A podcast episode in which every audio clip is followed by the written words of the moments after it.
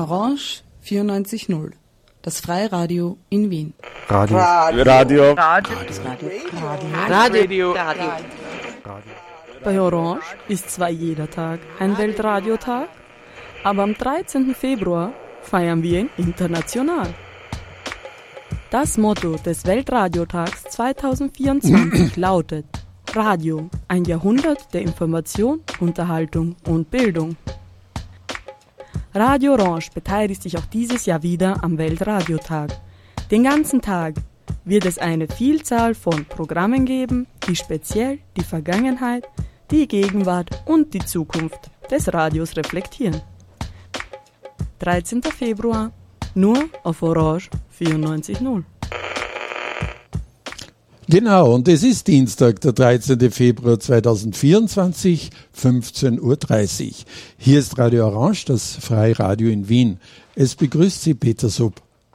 Ich bin einer von hunderten ehrenamtlichen Radiomachern und Radiomacherinnen, die hier im freien Radioprogramm in 150 Sendereien in 25 verschiedenen Sprachen Radio machen. Heute ist für viele von uns Fasching-Dienstag. Für uns Radioleute ist der 13. Februar aber auch Weltradiotag. Dieses Datum hat die Generalversammlung der UNO 2013 über Vorschlag der Mitgliedstaaten der UNESCO beschlossen. Motto 2024 ein Jahrhundert voller Information, Unterhaltung und Bildung. In verschiedenen Sendungen des heutigen Tages nehmen wir Bezug auf den Weltradiotag. Das wollen wir auch in der kommenden halben Stunde tun. Über viele Generationen hinweg ist Radio das weitreichendste und leicht zugängliche Kommunikationsmedium geblieben, das alle Bereiche der Gesellschaft informiert und unterhält. In Österreich gibt es seit über 25 Jahren Programme der freien Radios, die neben dem öffentlich-rechtlichen Rundfunk und den kommerziellen Sendern als dritte Säule werbefrei und unabhängig ihr Programm gestalten. Wir versuchen jetzt etwas Besonderes. Dazu bin ich heute nicht allein in der Sendung. An meiner Seite ist ein lieber Kollege, den Sie aus manch anderen Sendungen kennen. Zum Beispiel aus Radio Augartenstadt, die Sendung des Aktionsradios Wien, Sweet Spot, Soziopolitik, Kultur und Musik plus Humor und Ironie. Und schon etwas zurückliegend, aber immerhin auch ganz wichtig, Sweet Travels Spot Motions of a Journey und viele andere. Es ist Misha Händel. Nachmittag nach Wien. Äh, da wo ich bin, ist es Vormittag.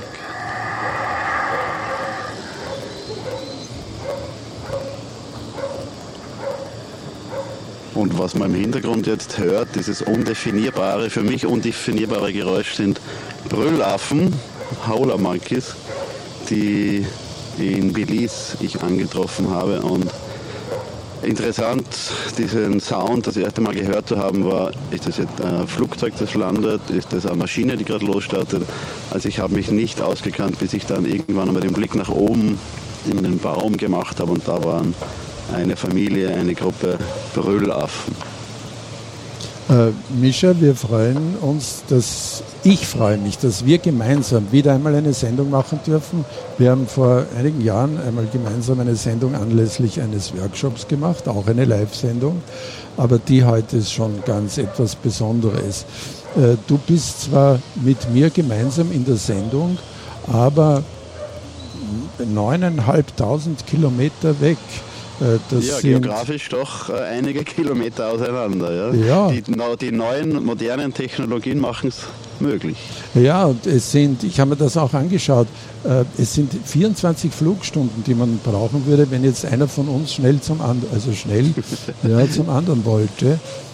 Und äh, vielleicht, ich musste nachschauen, ehrlich gesagt, am Atlas, wo Belize genau ist. Vielleicht beschreiben wir uns das auch äh, unseren Hörerinnen und Hörern noch einmal. Ja, Belize ist die derzeitige Station einer längeren Reise, die ich hier mache äh, mit meiner Partnerin Simone. Und zwar die Motivation oder eine der Motivationen ist, wieder mal den Winter zu überbrücken.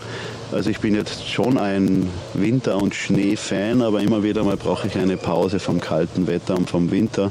Und Belize ist sozusagen das karibische Festland. Also das Motto der diesmaligen Reise ist durchwegs Karibik.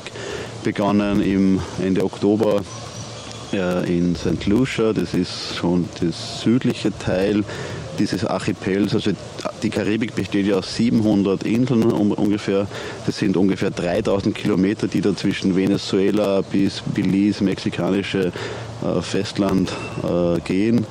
Äh, derzeit um die 15 unabhängige Nationen. Also wir waren von, von diesen 700 Inseln auf vier oder fünf, fünf Inseln, und zwar St. Lucia, Dominica, Guadeloupe, und äh, die Dominikanische Republik, das ist auf der Insel Hispaniola, Jamaika und jetzt eben Belize und das gehört immer noch zur Karibik, das Festland äh, der Karibik, südlich von Mexiko, nördlich von Honduras und östlich von Guatemala gelegen. Also eigentlich schon Zentralamerika, aber immer noch dieses Karibik-Feeling, wenn man so nennen möchte. Äh, hört sich an äh, wie eine Urlaubsreise, ein Badeausflug aber das passt äh, irgendwie nicht in das Bild, wie ich dich sonst kenne. Da ist ein bisschen mehr dahinter. Ja, die Karibik wird wahrscheinlich bei vielen Hörern und Hörerinnen äh, Bilder entstehen lassen von Stränden und türkises, türkisblaues Wasser und so weiter. Und das gibt es auch und das ist wahrscheinlich auch eine Sehnsucht von vielen Menschen. Stichwort Winterüberbrückung, Urlaub machen. Ähm, es gibt auch viele Hotelresorts, also so richtige große Hotelanlagen, die das dann auch so ganz konkret anbieten. Man ist wirklich am Meer mit geputztem, gereinigtem Strand und türkisblaues Wasser. Kreuzfahrtschiffe legen an vielen Karibikinseln an. Äh, da sind dann Menschen, die haben ein paar Stunden auf, einem, auf einer Insel in einem Land und machen dann eine Tour und reisen dann wieder weiter. Aber die Karibik ist heutzutage, und ich glaube, das hört man auch im Hintergrund, eben sehr viel Verkehr, also sehr viel äh, Verkehrslärm, sehr viel äh, motorisierter Verkehr. Und was ich mir vielleicht erwartet hätte an Geräuschen, weil ich vorher zum Beispiel die Brüllaffen eingespielt habe, es, uns haben am meisten begleitet die, die Hähne, die zu jeder Tages- und Nachtzeit krähen und Hunde. Es gibt unzählige Hunde. Also Hundehaltung ist auch hier sehr stark in der Karibik angekommen und die Hunde bellen auch zu jeder Tag- und Nachtzeit. Also die Geräusche, die wir hören, sind durchweg sehr vertraut eigentlich. Ja, und wir hören auch jetzt gerade wieder etwas zurückgegangen, aber immer wieder Hundegebell im Hintergrund. Also das kommt auch äh, zu uns in den Wiener Nachmittag herein. äh, noch einmal, äh, du äh, weiß gar nicht, hast du schon gefrühstückt heute? Es ist ja äh, früher Morgen bei dir. Das habe ich mir später aufgehoben. Ich habe aber leider den Radiomacher-Fehler gemacht, Kaffee zu trinken. Dann ist natürlich die Kehle ein bisschen angekratzt, aber vielleicht passt das gut zu dieser morgendlichen Stimme dann. Wobei du dir ja da helfen könntest, äh, denn äh, ich glaube, du bist ja auch in einem Zentrum der Rumdestillerie, wenn ich mich nicht ganz falsch das ist, das ist richtig. habe. Wir haben gestern diese Distillerie auch besucht. Das war relativ cool. Also man musste in der Stadt, die übrigens Orange Walk heißt, das finde ich eben auch ganz lustig, dass ich für Radio Orange gerade spreche oder zu Radio Orange Hörerinnen und eigentlich in Orange Walk gerade bin. Also sehr lustige Verbindung. Das hat Und uns eine Menge gekostet, dich für den Gag dorthin zu schicken, Mischa. Ja, ja, also Ehrenamt kostet auch mal eigenes Geld, genau. Na, wir sind da gestern zu dieser äh, Rumdestillerie äh, spaziert, das ist so fünf Kilometer außerhalb, mussten vorher das beantragen äh, in der Stadt beim Büro. Und da wird dann unterschrieben, dass man selbstverantwortlich ist, falls irgendwelche Unfälle und so passieren. Und ich habe mir gedacht, warum muss man das jetzt so dramatisch formell machen? Weil die Führung vor Ort war dann total informell und total, wir sind da herumgekraxelt und haben in Tanks reingeschnüffelt. Und äh, das war ziemlich spannend, wie rum gemacht wird heutzutage, mit welchen Methoden, also von Dampf produzieren, äh, so und so viele Grad und dann wird dieser Dampf in Flüssigkeit umgewandelt und ist dann rum, der wieder runtergekühlt wird. Heutzutage wird alles nicht mehr so mit Sugarcane, also mit Zuckerrohr gemacht, sondern über Molasse. Und Molasse ist so ein zuckerhaltiges, gummiartiges äh, Flüssigkeit, die irgendwann einmal Zuckerrohr hoffentlich war, wenn es nicht äh, aus chemisch produziert wurde. Also sehr spannend, diese Produktion hier in Orange Walk zu sehen. Und ähm, aber verstehen tue noch nicht ganz, wie rumproduziert wird. Also ich bin glaube ich gerade bei 30, 40 Prozent angelangt, das zu verstehen.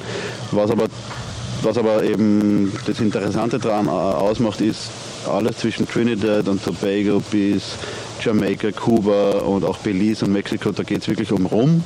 Und die Leute trinken auch sehr viel Rum. Äh, ich habe vorher erwähnt, wir waren ja auch in Jamaika einen Monat, haben wir da Visum bekommen. Und das war schon ziemlich rough und tough, in Jamaika unterwegs zu sein, weil Rum wirklich sehr viel und täglich von früh bis spät getrunken äh, wird und dann mit dem Marihuana-Konsum dazu ähm, also es war schon hart, dort mit den Leuten ins Gespräch zu kommen. Also nicht, dass die Leute jetzt betrunken oder so herumfahren mit den Autos oder die Taxis oder die Busfahrer, Busfahrer, aber Leute kennenlernen ist immer irgendwie mit Rum, Marihuana irgendwie so in Kontext gestanden und das war schon ziemlich anstrengend eigentlich auf Reisen. Äh, es ist eine Situation, die uns wieder einmal äh, zwei Seiten einer Medaille vor Augen führt. Äh, denn Orange Walk Town ist das Zentrum des Zuckerrohranbaus in Belize. Das führt einerseits dazu, dass durch diese Zuckerkonjunktur Orange Walk Town im Jahr 1990 die niedrigste Armenquote unter allen Städten und Distrikten des Landes gehabt hat. Auf der anderen Seite versucht man auch, wie ich hier nachlese, das weiß ich nicht, weil ich so klug bin, sondern weil ich mich ein bisschen informiert habe, äh, versucht die Zuckerrohrmonokultur aufzubrechen und es werden erhebliche Anstrengungen unternommen, die Landwirtschaft zu diversifizieren. Die Zitrusproduktion, Rinderzucht, Milchwirtschaft und so weiter äh, ergänzen mittlerweile die Produktpalette. Also diese beiden äh, Sichten einerseits äh, äh, keine, keine, die Armenquote im Verhältnis gering und auf der anderen Seite eben Probleme mit Monokultur etc. Ja, also im Sinne der Natur natürlich total wichtig, dass man Monokulturen ein bisschen aufweicht und auch andere Anreize schafft für in der Landwirtschaft. Ähm, ich nehme Orange Walk oder die ganze Region hier auch sehr friedlich und sehr angenehm, offen, freundlich wahr. Also es ist ja schon sehr nah an der mexikanischen Grenze und Belize und überhaupt die ganze Karibik sind sehr divers. Also es ist ja dann nicht so, dass man in Jamaika ist und man hat dann eine ethnische Gruppe oder in St. Lucia, sondern die Karibik ist wirklich sehr divers. Und eine Motivation hierher zu kommen, überhaupt auf die verschiedenen Inseln, war ja dieses, ich nenne das immer Entmystifizieren. Die Karibik hat einen Ruf, ne? Rom, Karibik, äh, Strand und so weiter. Und entmystifizieren, dass man hierher kommt und sich das einmal wirklich vor Ort anschaut, wie ist denn die Karibik wirklich. Und die Karibik ist sehr divers, also jede Insel hat wirklich so Unterschiede für sich, jedes Land, jede Insel. Aber man sieht auch immer wieder die Gemeinsamkeiten, die die verschiedenen Inseln haben. Und in meinem Fall war das vorwiegend so Obst und Gemüse, das man immer wieder mal antrifft. Und es hat dann richtig Freude gemacht, herauszufinden, okay, wie heißt dieses Gemüse in diesem Land? Und äh, Simone und ich kochen sehr gerne, sehr viel äh, selbst wo man jetzt sagen könnte, naja, dann verliert man ein bisschen das Kennenlernen der Speisen vor Ort, wenn ich jetzt nicht in Restaurants oder Straßenstände gehe. Aber wir kochen eben mit dem lokalen Gemüse. Wir haben da so viel Gemüse kennengelernt, wo wir erst einmal skeptisch waren, hm, wie verarbeiten wir das jetzt, damit zum Beispiel toxische Stoffe und so rauskommen. Also das macht wirklich Spaß, Gemüse und ähm, Früchte hier kennenzulernen und gleich zu verarbeiten. Also das ist eine Motivation, Essen, Kulinarik, dann natürlich die Menschen, die Kulturen äh, hier kennenlernen und vor allem eben die Karibik, diesen weißen Fleck, den ich da auf der Landkarte vor mir hatte, geistig, diesen weißen Fleck der Karibik einmal so in, in bunte Flecken, äh, geografische Flecken zu verwandeln. Und ich glaube, das ist uns bisher ganz gut gelungen, dass wir die Karibik ganz gut kennengelernt haben und auch lieben gelernt haben soweit. Äh, Im Augenblick befindest du dich in einer Region mit äh, weit zurückreichender Geschichte. Stichwort die Zeit der Maya. Äh, habt ihr auf euren Weg vor, auch dazu etwas zu erleben, zu erforschen? Ich glaube, das wird noch kommen, vorwiegend auch in Mexiko. Also Maya-Ruinen kann man besuchen. Das ist auf jeden Fall ein touristisches Angebot auch und äh, historisch eben sehr wichtig finde ich, dass man das wirklich konserviert. Ähm, Maya-Ruinen zwischen Honduras, Guatemala bis eben rauf nach Mexiko. Äh, derzeit, also es war schon ein großer Sprung, sagen wir mal, von den Karibikinseln jetzt zum karibischen Festland. Wir merken hier ist viel mehr Infrastruktur an, an Produkten auch, Lebensmitteln und so, weil vielleicht Inseln halt wirklich eher abgegrenzter sind als Festland, das mit anderen zusammenhängt. Also auch ähm, zum Beispiel die Brüllaffen, die wir vorher gehört haben. Gibt, es gibt keine Affen auf den karibischen Inseln. Es gibt keine endemischen Primataffenarten. Und dann kommst du aufs Festland und ich glaube am zweiten Tag war das, dass wir die Brüllaffen hörten. Und das war dann, okay, ich glaube ein neues Kapitel beginnt. Und mit den Maya-Tempeln das gleiche. Also es gibt jetzt keine Ruinen auf den karibischen Inseln, äh, die man irgendwie entdecken, ausgraben könnte. Und das war dann auch so ein historischer Sprung oder ein, ein Sprung, okay, jetzt geht es um Maya-Kulturen. Äh, wir lassen uns noch ein bisschen Zeit, in diese Kulturen einzutauchen. Äh, wir haben aber schon ein, zwei Ruinen besucht, aber ich bin noch dran, mehr über Maya-Kulturen, die verschiedenen Perioden, die es da gibt, auch äh, wie sie dann praktisch sich selbst fast ausgerottet haben oder, oder dezimiert haben, ähm, wirtschaftliche, historisch-kulturelle Gründe und bis halt zur Ankunft der Europäer dann, wo dann wirklich da ein Gemetzel ja losgegangen ist hier in der Karibik und in Zentralamerika. Also ich glaube, die Hörer und Hörerinnen merken schon, wir reden jetzt sehr wenig über Strände und äh, türkisblaues Meer in der Karibik und das ist, glaube ich, auch ein Charakterzug von mir. Wenn ich reise, dann blicke ich sehr stark auf die sozialen, kulturellen, politischen und historischen Hintergründe der Regionen. Das ist wunderschön, das ist mein Wesen. Also die Persönlichkeit reist ja mit auf, auf Reisen. Also ich kann ja nicht meine Persönlichkeit zu Hause lassen, sondern die kommt mit. Ist aber auch manchmal natürlich anstrengend, dass ich mich auf Reisen äh, in einer Zeit, wo ich eigentlich keine Termine habe, keine äh, Verpflichtungen, wenn man so will, dass ich mich halt mit solchen Dingen beschäftige, die ja auch nicht immer nur angenehm sind. Also europäisches Eintreffen in der Karibik ist jetzt nicht positiv besetzt, meiner Meinung nach. Und da ist es manchmal ganz auch nicht unanstrengend auf Reisen, sich immer mit sozialen Sachen auseinanderzusetzen. Und dann mache ich natürlich gleich Interviews, ne? Stichwort Radio Orange, äh, Radiomacher und genau. Das wäre schon eine meiner weiteren Fragen gewesen, äh, welchen äh, Bezug du auf äh, eurer Reise zum Radio haben kannst, willst. Und das ist ja im doppelten Sinn, hast du Möglichkeit, Radio zu hören oder Notwendigkeit? Das ist vielleicht durch andere Informationsmöglichkeiten in den Hintergrund getreten. Aber du hast schon gesagt, du magst auch Aufnahmen für laufende oder kommende Sendungen. Was ähm, ist da im Hintergrund? Genau, also Sweet Travels hast du vorher erwähnt. Das ist eigentlich ein Podcast, ein Radio. Produkt, das von der letzten größeren Reise 2018, 2019 entstanden ist. Das habe ich jetzt so sozusagen pausiert. Bei mir ist es aber so, ich, ich bin kein Typ, der von der Reise direkt berichtet, so wie ich es jetzt mache. Das ist eine Ausnahme für uns. Eigentlich schon, ja. Also ich versuche es immer mehr zu tun, aber ich bin kein Blogger oder kein Berichterstatter vor Ort, sondern ich nehme mir dann noch die Zeit, entweder in den weiteren Destinationen oder vielleicht dann wirklich schon wieder in Wien zu Hause, das Ganze noch einmal durchzugehen, noch einmal mehr nachzulesen und dann einen Beitrag zu machen, wenn das Ganze sich ein bisschen gesetzt hat. Mhm. Also ich bin kein Reporter vor Ort, äh, Blogger. Es gibt ja wirklich Reisende, die, die bloggen, schreiben einen Text jeden Tag. Ich brauchte viel mehr Zeit und viel mehr Reflexion. Und äh, eine weitere Motivation eben zu reisen ist auch Musik kennenzulernen, also Kulturen über die Musik. Und in Jamaika war natürlich auch so ein Erfüllen eines Traumes, dass man im Bob Marley Country ist. Also da wurden wir immer wieder darauf hingewiesen, dass wir jetzt gerade im Bob Marley Country sind. Und äh, es gibt einige Pilgerstätten, wo man hingehen kann. Äh, Bob Marley House, wo seine wichtigsten Alben aufgenommen wurden in Hope Road. Es gibt äh, Bob Marley, die, die, Grabstätte, das Mausoleum, das man in Nine Mile besuchen kann. Es gibt Little Bay, da waren wir, da ist eine Ruine, da hat er seine Auszeiten verbracht, sozusagen einen Zweitwohnsitz gehabt in, in, der, in, in Jamaika und so weiter. Also Bob Marley vor Ort hören war cool.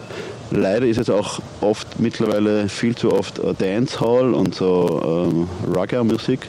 Das ist schon eine sehr basslastige, sehr laute, schnelle Musik schon weit weg vom Reggae meiner Meinung nach. Auch oft leider sexistische, homophobe Texte, das finde ich ganz unspannend. Gott sei Dank gibt es aber neue Generationen des Reggae, die nachkommen. Da gibt es Cha, Nine, äh, Chronic und so weiter, verschiedene Interpreten und Interpretinnen, die danach kommen, also nach dem Tod Bob Marleys. Aber Bob Marley ist halt wirklich weltweit, also auf Reisen kommt man, ich glaube, in allen Kontinenten mit Bob Marley in Berührung und man sitzt in einem Bus und plötzlich kommt Reggae von Bob Marley und ich glaube, das würde ich auch jetzt mal tun und zwar mit der Nummer One Love. Da gibt es eine Version von 1965, die ich ganz spannend finde. Die hat noch richtig diesen Ska und diesen Rocksteady. Und es gibt dann eine Version von 1977, die ist am Album vom Exodus gelandet. Das ist schon der typische Bob Marley Reggae mit weiblichem Hintergrundgesang und so weiter. Aber ich glaube, wir gönnen unseren Hörern und Hörerinnen jetzt einmal ein, zwei Minuten One Love aus 1965 von The Wailing Wailers.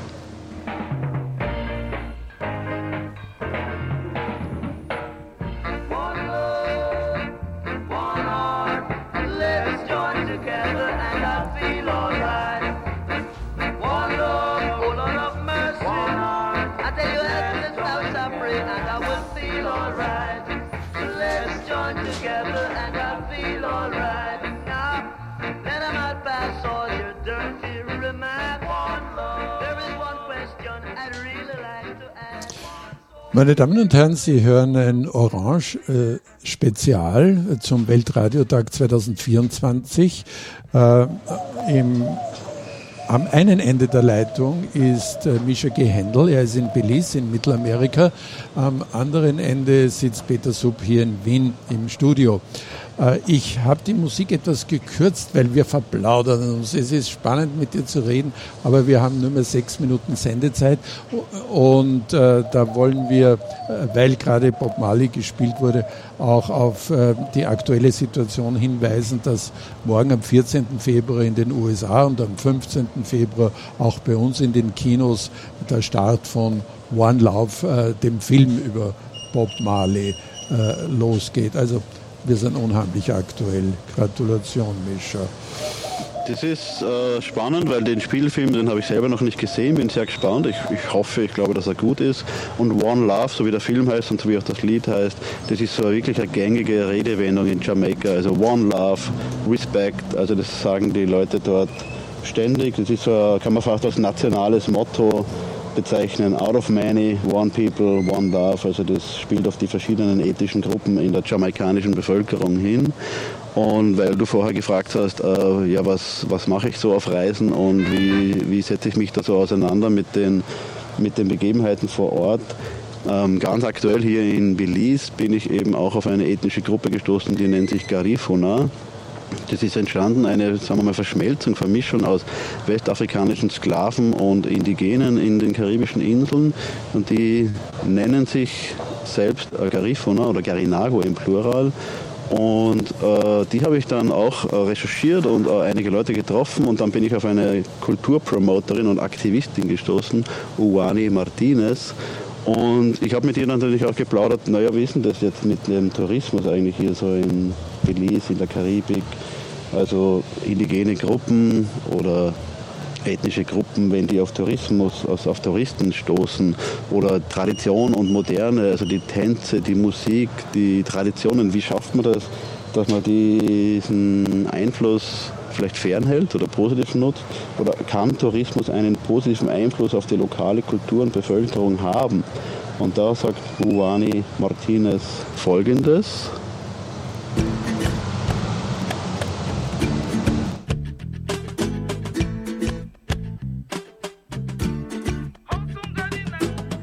Say yes and no.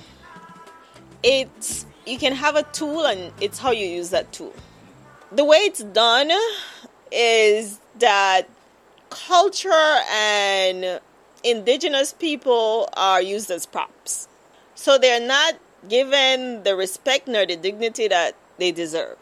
The external world is also complicit because with capitalism, they don't really care about your dignity they're caring about making money. You go in the bars, you go in the entertainment place, you go at the resorts, and they're settling to create a narrative that cultural tourism and indigenous people are just fun. It's just for show. Our life is not just show. It's a false narrative because when people look at you and, and think about cultural experiences, they think it's just jokes, you know? And that's what defines you, just that entertainment. So they're not giving people many a times the opportunity to truly immerse in the culture and have a greater sense of an, an appreciation to who these people are. Ja, also in diesem kurzen Ausdruck, da geht es um die Würde der indigenen Gruppen. Sie sieht es sehr positiv, dass Tourismus gibt, dass das auch einen sehr positiven Einfluss haben kann, aber es ist uh, durchaus eine Herausforderung. Und sie hat es eben so beschrieben, dass in Hopkins, wo sie lebt, da gibt es eben so Musikvorführungen, Tanzvorführungen für Touristengruppen. Und ich habe das dann so übersetzt ins, ins Dialektalische, dass man sich da auch manchmal zum Trottel macht vor diesen Gruppen. Weil eben so Kreuzfahrtschiffgruppen, Touristengruppen oft wirklich nur ganz, ganz kurz eintauchen, oder eintauchen kann man gar nicht sagen, diese Region besuchen, wirklich ein paar Stunden und dann wieder abreisen. Und ich glaube, das wäre durchwegs eine eigene Sendung wert, also so Kreuzfahrtschifftourismus, was der für einen Einfluss hat auf, auf die lokalen Gruppen, die Menschen vor Ort. Und Uwari Martinez hat das für mich relativ gut beantwortet. Auch für uns äh, wunderbar, äh, Mischa. Wir sind schon in der letzten Minute unserer Sendezeit. Meine Damen und Herren, das war ein Radio Orange 94.0 Spezial zum Weltradiotag 2023. Ich hoffe, wir sind dem Motto von Information, Unterhaltung und Bildung auch etwas nahe gekommen. Vielen Dank äh, den Kolleginnen und Kollegen im Hintergrund, ohne die diese und andere Sendungen nicht zustande kommen können. Und vor allem auch Mischa Gehendel, der aus Mittelamerika bei uns zugeschaltet war. Den wünschen wir nach, noch ein ausgiebiges Frühstück und einen schönen Tag in Orange Walk Town und Ihnen viel Freude mit dem Programm von Radio Orange. Auf Wiederhören, Mischa, Baba.